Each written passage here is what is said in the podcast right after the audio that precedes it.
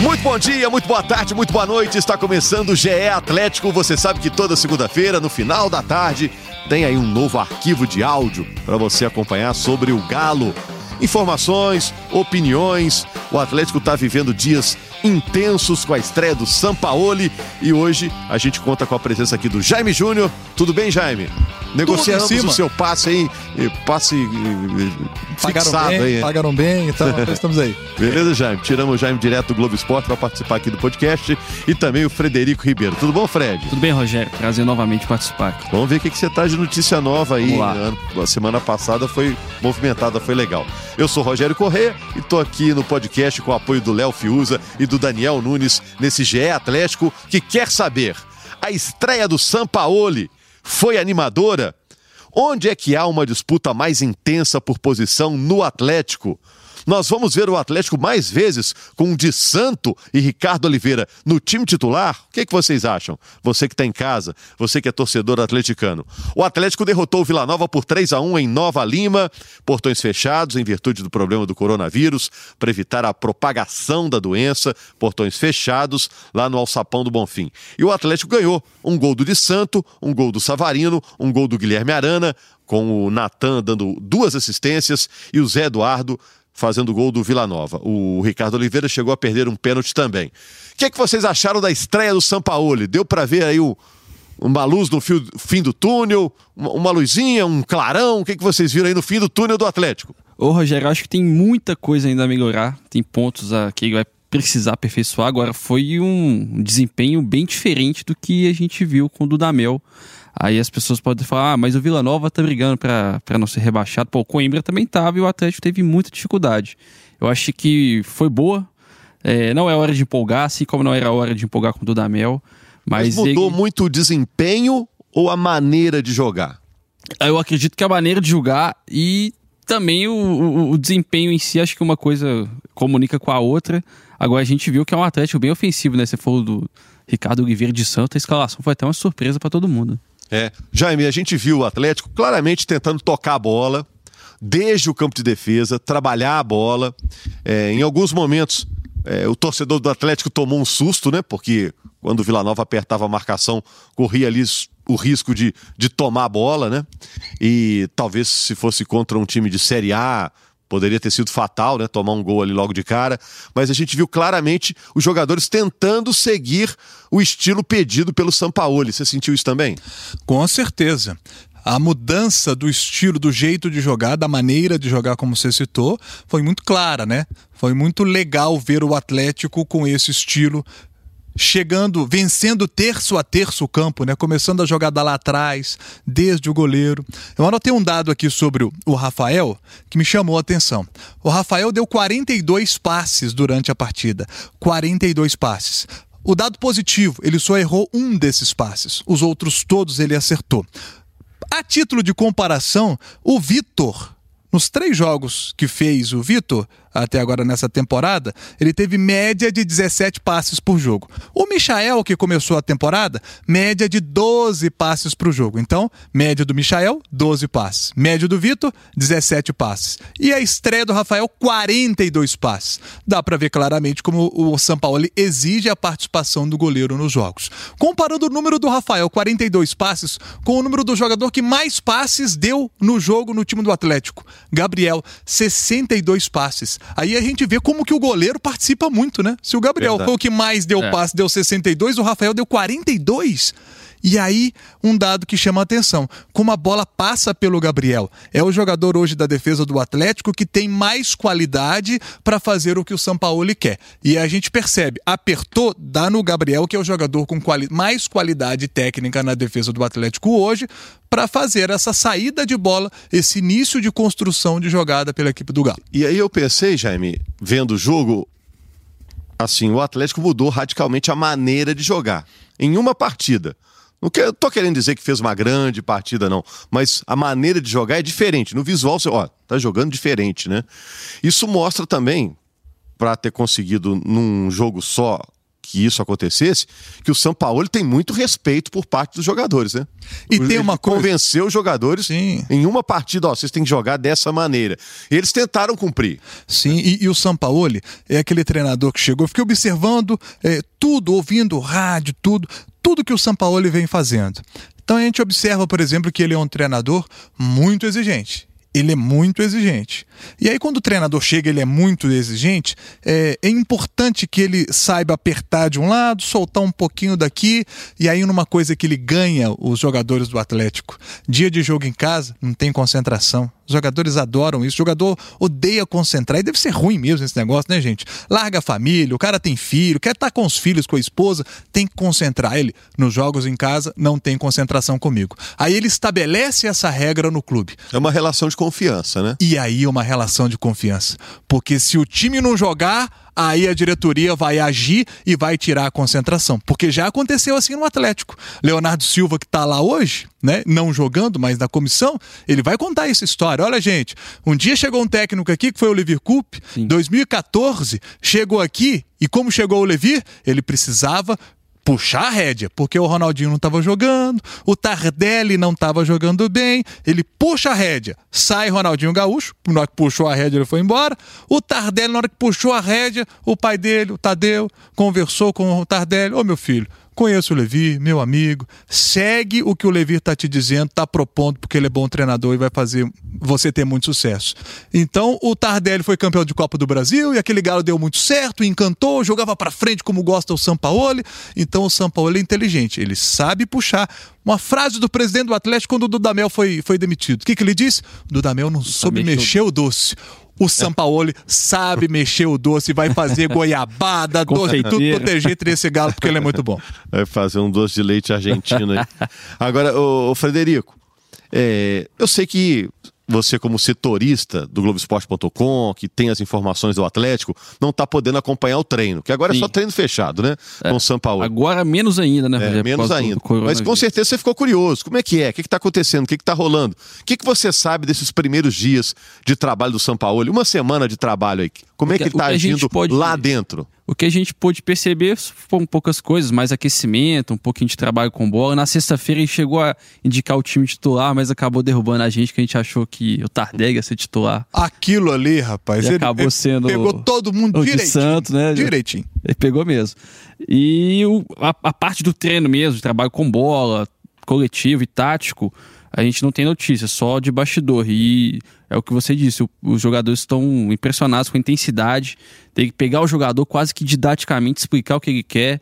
Tem a questão ainda da barreira da, da língua, a gente viu no jogo contra o Vila Nova. O Guga não entendeu muito bem o que o São Paulo queria é, passar para ele, mas acho que isso também vai ser vencido com facilidade. Agora, é um perfil de exigência, mas igual o Jaime falou, sabe mexer o doce. Então, assim, se ele vai apertar o cinto daqui, ele vai soltar na concentração. É, no Santos ele chegou até a, a, deixar de receber salário porque o salário dos jogadores estava atrasados. Então é o cara de super experiência de vestiário. Jaime, você acha que a gente vai ver mais vezes de Santo e Ricardo Oliveira jogando juntos, agora com o Sampaoli? Tomara que não. Não? Sinceramente, tomara que não. Acho que foi um bom recurso para um campo com grama alta, um jogo contra o Vila Nova, que vai jogar fechadinho, quietinho lá atrás, que a gente sabe que não ia sair contra o Atlético para o jogo. no estadual tem muito disso, né? É claro. Acho, é. Que, acho que é um bom recurso e que deu muito certo, tá? Deu muito certo porque com dois homens com as características de Ricardo é, Oliveira enfiou a defesa do Vila. Enfiou a defesa do Vila e deu espaço para os homens de trás. Sim. Vide a jogada do do Natan né? A jogada do Natan quando surge o, o primeiro gol. É, Ricardo Oliveira, temos que pontuar. Saiu bem da área, participando de dois gols saindo da área. Ele jogou melhor sem a bola, né, Jair? Eu gostei de ver o Ricardo Oliveira ali. Então eu acho o seguinte: ali eu já fiquei. Eu, já, eu falei assim, gente, São Paulo ele é danado mesmo. Porque na hora que eu vi. São, é, é, gente, ele colocou Ricardo Oliveira e de, de Santos, Santos juntos. É. Aí na hora que eu vi, falei, oh, mano, não é que deu certo? Esse homem é inteligente mesmo. Eu não tinha pensado nessa possibilidade de construção para um jogo como esse contra o Vila Nova. É, ele pensa jogo a jogo, né? Ele, ele já fazia isso no Santos. Muito né? bom, ele é muito bom, ele conseguiu achar e deu certo o que ele pensou logo no início da partida, o que ajudou muito também. Aí, o Jaime, eu até Mas pensei... é que o de é. Santo, eu acho o de Santo um jogador de baixíssima qualidade é. técnica. Sim. Acho que nem deveria estar no Atlético e está. E acho que o jogador, quando tem baixa qualidade técnica, Você tem esse cara no elenco, eu acho que é aí que tá o perigo, porque aí você bota ele para jogar. E quando bota para jogar, ele às vezes não. Para campeonato mineiro serve, mas daqui a pouco vem o Brasileirão aí, e pro Brasileirão a gente sabe que o, que o, que o de Santo, é, tecnicamente, ele não está à altura do Clube Atlético Mineiro. Tem, jogador, Ricardo... tem jogador que muda dependendo do técnico também, né? Às vezes o técnico encaixa o cara numa função específica e ele passa a funcionar, né? E pelo que a gente já viu do de Santos, ele conseguir fazer isso com o de Santos, foi, pô, mas esse cara é bom mesmo. é, o... Deixa eu perguntar uma coisa para vocês aqui. É que eu, eu tinha bolado essa pergunta antes, mas agora relendo, eu não sei se ela cabe. Eu tinha perguntado onde é que é, é que existe uma disputa mais intensa por posição no Atlético. Não dá para dizer ainda, né?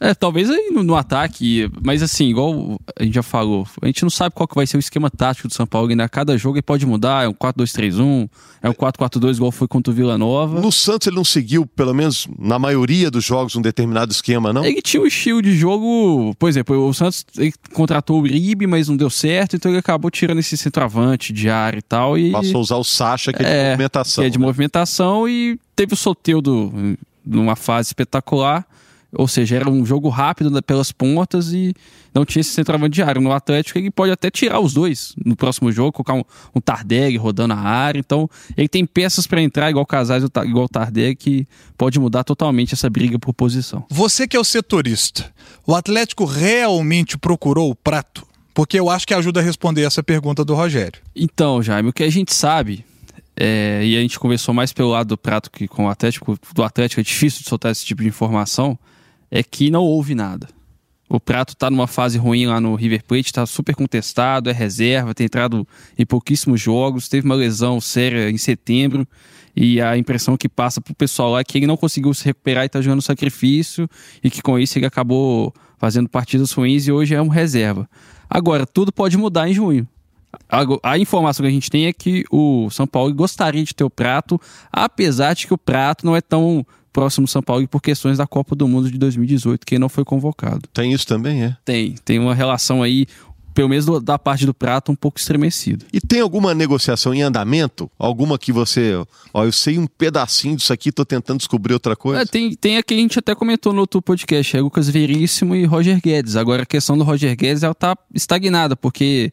É, o principal, é, como é que eu posso dizer, o motivo para ele voltar seria o coronavírus, da China, mas agora parece que talvez lá esteja até mais estabilizado que aqui, né? A gente não sabe como é que tá o quadro um, do coronavírus. Eu vi uma foto do Roger Guedes, eu não apurei se essa foto é verdadeira. Queria saber. Quanto, no Criciúma, a né? A foto dele no Criciúma, aquela foto dele, Aquela foto é verdadeira e é recente? Então, já eu sei que a foto não é de agora, nem da semana passada, deve ter algumas semanas. Eu sei que ele tá treinando no Criciúma, deve ter um mês mais ou menos. Desde que ele voltou pro Brasil, ele tá treinando lá. Mas tem revelado. pelo menos um mês, aquela foto realmente. É, aquela foto um é de agora, é de agora, tá 2020. Fora de forma, Roger Guedes. É, a, a, foto pode enganar, mas aquela foto lá realmente, se for verdadeira, né, a gente, eu não sei ele está bem acima do peso. Talvez né? agora ele é. já esteja em melhores condições. Com certeza. E assim sendo, seria um ótimo reforço para o Atlético. É, mas, mas, se tiver do jeito que a gente viu na foto lá, que eu vi na foto. Mas aí a gente pega o Tardelli como exemplo, ele estava treinando no, no Grêmio, fez uma semana de pré-temporada e até ele ficou três semanas, eu acho, treinando no Atlético,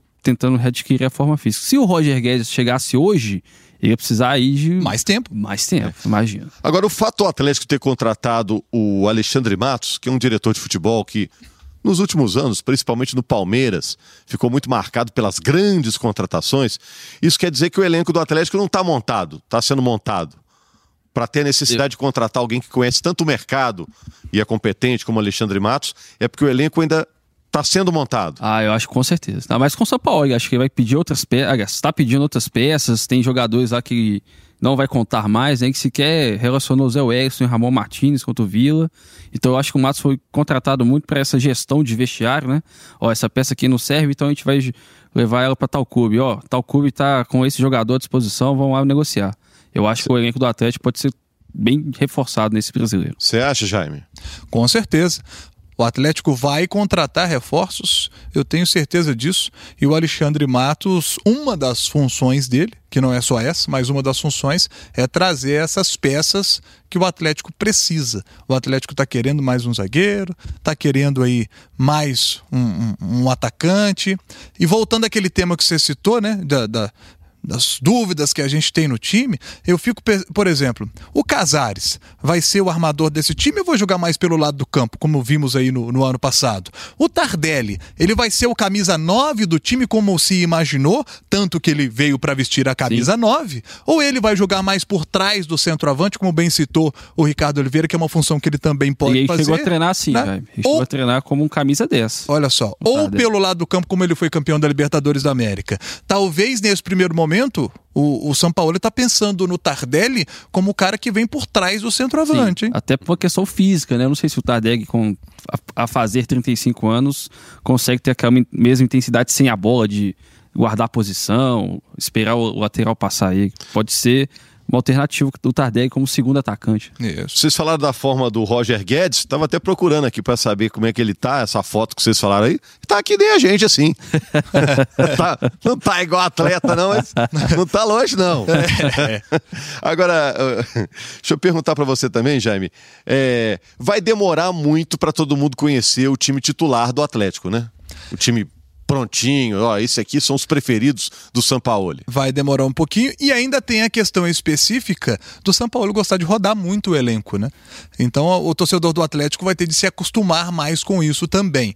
É, é normal a gente querer é, ver um time, a definição do time, né? E aquele time ali ter uma sequência de jogo para buscar o entrosamento. O São Paulo gosta de rodar mais o elenco joga a favor do Sampaoli o fato dele ter só o brasileiro pela frente depois que o Mineiro terminar. E aí ele vai ter, é, vai ter momentos em que outros clubes fortes candidatos ao Brasileirão estarão jogando partidas de alto desgaste, de Libertadores, de Copa do Brasil, e o Atlético treinando, se preparando para estar inteiraço no fim de semana para entrar em campo e jogar. Esse é um ponto positivo para o Galo na temporada. Frederico, você que está lá sempre no clube, está sentindo que o ambiente no Atlético está leve, depois que chegou Sim. o Sampaoli, ou o pessoal tá tenso, ó, chegou o chefe novo aí. É... Eu acho que é mais animação do que qualquer preocupação pelo peso do São Paulo. Né? Acho que quando o Sete Câmara escolheu. É motivador. O... É, por ser motivador, por ter bons trabalhos, né? O pessoal lembra muito do trabalho dele no Santos, que fez o Santos ser vice-campeão com um elenco bem abaixo do, do, dos recursos do Flamengo. Eu acho que ele chega com um currículo mais pesado, uma confiança maior do que o do Damel, por exemplo. É, tem jogador, é, varia, né? Tem jogador que gosta de técnico muito exigente, porque ele sabe que o técnico vai tirar dele o, o melhor. Né? Isso pode significar uma progressão na carreira, né, Jaime? Tem isso, né? É, e, e você Igual tem... tem... gente que gosta de trabalhar com o Bernardinho, tem gente que não gosta. Tem gente, ó, o Bernardinho, se eu não jogar com o Bernardinho, eu não jogo com mais ninguém, né? Então, e tudo é a forma de como você exige do seu atleta. Se você é um cara exigente, com respeito e com honestidade, se o cara tá bem, ele joga. Agora, se o cara é, não tá bem, mas pelo nome ele joga, isso faz muito o cara, é, o, o, técnico perder a confiança dos atletas. Aí começa aquele buchicho, o cara começa, pô, o cara não tá bem, mas ele bota o sujeito lá. É tá, a panelinha do né? cara. Não é o estilo do Sampaoli. Ele ele é um técnico que tem pelo seu histórico de ser um treinador de aqueles que estão melhores jogam com ele. E ele é um cara muito exigente. Fala, eu tô pedindo para você fazer isso aqui, ó. Você é goleiro, filho, você tem que jogar com o pé. Ah, Se você, então não... você me deu gancho aqui. O Rafael já pode se considerar titular? Acho que sim. Acho que ele já deu essa mostra agora, né? Ele chega e bota o Rafael como titular. É, foi surpreendente também a escalação. A gente sabia que na sexta-feira poderia ter sido o Rafael, mas tirando o Vitor de duas sequências boas do Vitor e já colocar o Rafael, que não tinha jogado no ano ainda, né? E tem um, uma questão importante que não é uma decisão só do Sampaoli. É, a impressão que me passa, porque acompanhando, eu que sou piolo de Globoesporte.com, estou acompanhando desde o início do ano o noticiário que o Atlético, desde o início do ano, estava procurando um goleiro. Tanto Sim. que negociava com o Rafael antes do Sampaoli ser contratado. Quando negociava com o Sampaoli lá no início da temporada, se falava de goleiro. Veio o Dudamel, se falava de goleiro. E agora chega o Sampaoli e continuou a situação do goleiro sendo levantada. Então, acho e percebo que há um entendimento no clube, no Atlético, de que o Atlético precisa precisava contratar Sim. um goleiro e tanto que o fez. E não contratando um goleiro para ser o reserva do Vitor, mas contratando um goleiro com perfil e capacidade para ser o titular. É, mas eu acho que está com agora com um bom trio de goleiros, né? O Vitor, com toda a sua experiência. O Michael, que aproveitou a oportunidade para mostrar o serviço, né? Andou lá na fila dos goleiros lá, né? Teve oportunidades. E, e o Rafael, que estava há algum tempo aí em busca de um lugar de protagonista num time, né? Já que ele viveu muito tempo à sombra do Fábio no Cruzeiro, né? E é muito bom goleiro, Rafael. Bom goleiro, é. É muito bom. Acho que o Atlético está bem servido de goleiro. Agora eles estão tendo trabalho lá na cidade do Galo, viu, Rogério? O Por quê? treinamento com o pé é puxado. É, né? Tem que saber tocar a bola. O, o Vitor, por exemplo, é um goleiro historicamente com dificuldade de reposição, de, de domínio. Debaixo das traves, todo mundo sabe da qualidade. Principalmente para defender bolas com os pés. né? Verdade. E só para fechar, é, quando que o Alexandre Matos vai ser apresentado? Então, Rogério, ele, ele teve o primeiro contato nessa segunda, né? Com, ele foi anunciado semana passada, foi no CT hoje de manhã, né? Nessa segunda. Conversou com jogadores, conversou com o São Paulo, conversou com o Andreata, que é o, que é o gerente, né? Logo abaixo dele. E amanhã a TV, a TV Galo, né? O canal do Atlético, vai entrevistá-lo oficialmente. A imprensa não vai a imprensa não ele? vai poder entrar por causa do coronavírus. A cidade do Galo tá portões fechados, né? Só os jogadores, nem convidados, familiares não podem entrar. Categorias de base todas dispensadas. Exatamente, Feminino liberados, também? né? Feminino. No- o, o Atlético eu não lembro se O feminino, eu acho que não, eu posso até No Cruzeiro o confirmar. feminino foi dispensado. É, é, Do Galo eu só vi da base, viu, Jaime? Mas eu posso confirmar se teve. É, nesse período ativo, feminina. né? O pessoal tá liberado Até tem um- trabalho. É, tá, to- todas as competições foram adiadas, né? Vamos lá então, vamos acompanhar essa semana que será também divertida, intensa no Atlético, o Atlético ambicioso, né, para essa temporada, agora com o Sampaoli, com o Alexandre Matos e contratações para chegar. Obrigado, Jaime, mais uma vez. Inté. Ah, Em té, Jaime. Em té. Valeu. Rogério. Obrigado, valeu, Jaime. Valeu, obrigado também ao, ao Daniel e o Léo que ficaram lá no áudio. Obrigado a você que nos acompanhou. E na segunda-feira, você sabe que a gente volta com um novo podcast inédito para você. Sempre toda segunda-feira à tarde. Tá combinado? Tchau, tchau, tchau, tchau, tchau, tchau, tchau, tchau.